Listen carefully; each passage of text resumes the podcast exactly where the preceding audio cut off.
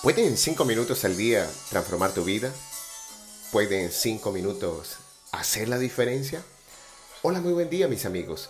Empezamos esta jornada con la certeza de poder comprender ese espacio interior en donde conectamos con nuestra alma. Seguimos en esta temporada con nuestras meditaciones alrededor del libro Abre el tesoro de este servidor. El siguiente capítulo de nuestra obra se llama El lugar.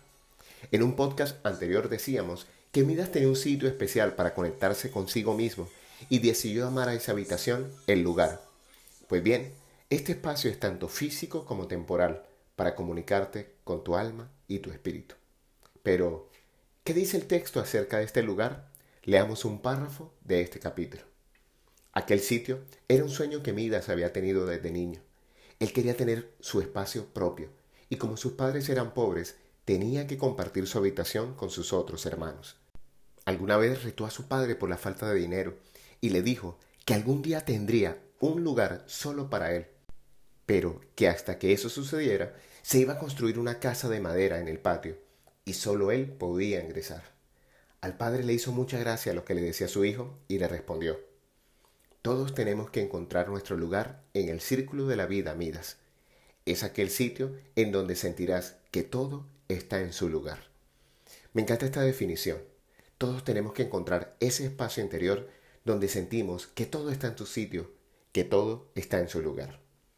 En la temporada de espiritualidad hay un capítulo que para mi gusto es uno de los mejores que tengo de toda la colección de esta biblioteca digital, que se llama Cuerpo, Alma y Espíritu, de donde voy a tomar estas frases que te permitirán comprender en esencia qué es el lugar.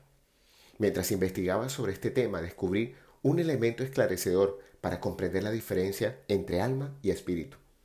El alma es el lugar más íntimo de un ser humano y el espíritu es el lugar donde podemos acceder a la presencia de Dios.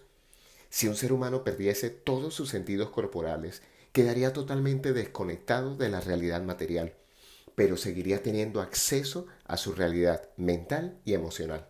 Podría tener una conversación consigo mismo, podría escuchar su alma ese espacio interior en donde se forja nuestra identidad. Pero cuando somos capaces de elevar nuestra conciencia por encima de nuestros pensamientos y sentimientos, tenemos acceso a una forma de energía que solo aquellos que hemos desarrollado la costumbre de la meditación y la oración profunda comprendemos como el amor más allá de cualquier amor. En ese lugar, nuestra existencia toma un aroma muy diferente y la vida misma adquiere sentido y significado y he dejado para este momento la etimología de la palabra lugar, que es preciosa, para que nos quede como la conclusión de la meditación de hoy. La palabra lugar viene de lucaris, un dialectalismo itálico dentro del latín, al parecer muy extendido en el habla vulgar, que significaba claro en el bosque, bosquecillo sagrado, pradera rodeada de árboles. Un lucus o lucaris o bien se destinaba a la protección de una divinidad o, sobre todo, en épocas más tardías, se consagraba como espacio de habitación y sede de establecimiento de una aldea o población pequeña. Un lucus o lucaris era un espacio que se dedicaba a una divinidad de la naturaleza, que era propio de la religión tradicional romana. En los hogares más tradicionales cristianos, sobre todo católicos, se conservó la costumbre de tener en casa un espacio dedicado a la divinidad, ya sea en forma de altar o en forma de gruta cuando el espacio físico lo permitía, para cultivar nuestra adoración a nuestro Padre del cielo. Pero la raíz de esta palabra lucus, que en origen significaba claro y claridad, se deriva de lux, luz, y comparten raíz con términos como lucir, lucero, lumbre, luminoso y luna. Aquellos que desarrollan ese lugar interior se llenan de luz en su vida. ¿Estás listo para empezar a iluminar con ese brillo interior propio de las personas espirituales? Hay una película que me evoca lindos recuerdos, La cabaña. O si disfrutas más de una buena lectura, el libro homónimo es espectacular. La obra es de Paul Young y es un relato fascinante y sobrecogedor.